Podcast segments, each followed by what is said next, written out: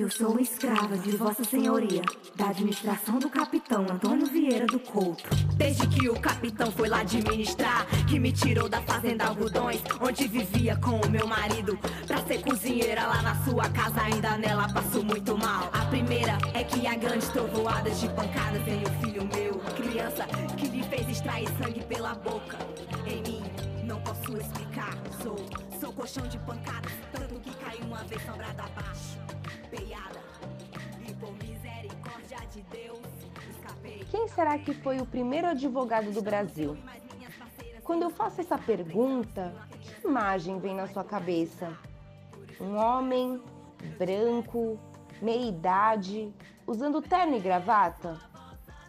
O primeiro advogado no Brasil foi, na verdade, uma mulher negra, escravizada e mãe.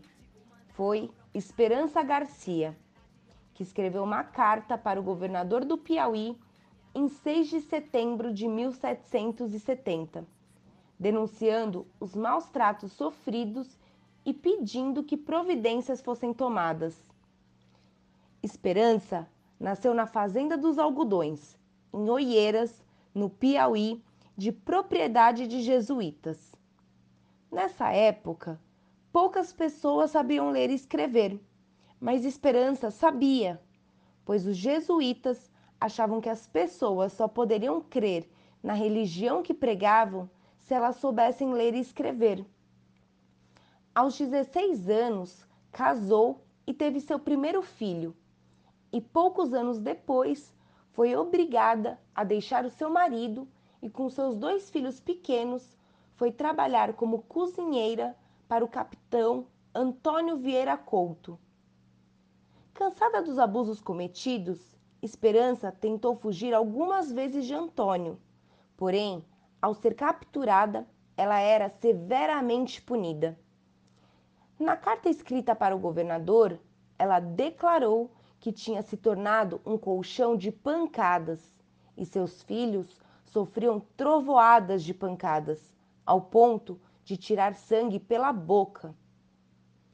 Não se sabe ao certo o que aconteceu após a data da carta, porém, em 1778 consta o nome do casal, Inácio Esperança, juntamente com seus filhos, como trabalhadores de outra fazenda de algodão. A carta escrita por Esperança, mesmo com apenas uma página escrita à mão, demonstra a sua força, que, mesmo em um sistema que a escravizava, não teve medo de denunciar o seu algoz, lutando pelo seu direito à sobrevivência e também de seus filhos. Além disso, Esperança ainda reivindicou o seu direito e de suas companheiras de poder batizar os filhos e de se confessarem. Esperança lutou também pelo direito das mulheres com quem vivia o dia a dia. Uma mulher escrava iniciou uma luta coletiva para que elas pudessem exercer a sua fé.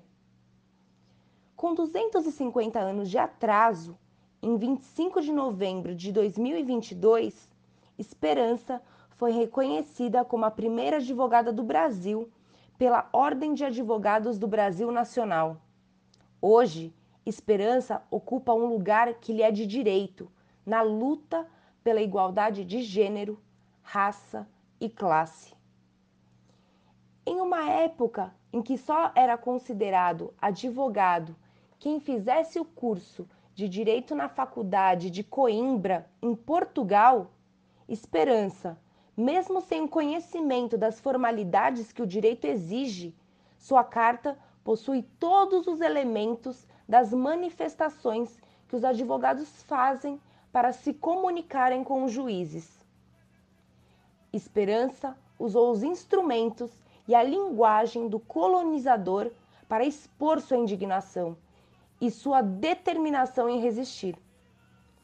Ao relatar o seu sofrimento, está contando também o que todos os escravos sofriam, e hoje ela continua denunciando todos que têm os seus direitos negados, que querem que sejamos invisíveis e mudos. Não temos uma foto verdadeira de esperança, o que comprova o apagamento na história de mulheres negras e que a todo momento lutaram contra a opressão que sofriam, jamais aceitando como se fosse uma situação imutável. Mas ao mesmo tempo, ao ouvir sua história, olhamos nos olhos de nossas companheiras, que dividimos nossas alegrias e angústias do dia a dia, e vemos a mesma indignação e a força de esperança. Quantas esperanças mais a história apagou? Essa história em que existem monumentos, ruas, praças, escolas a favor daqueles que mataram, torturaram, estupraram e escravizaram milhares de pessoas. Precisamos contar e recontar sobre esperança para todos, porque são pessoas como ela que precisam ter monumentos erguidos.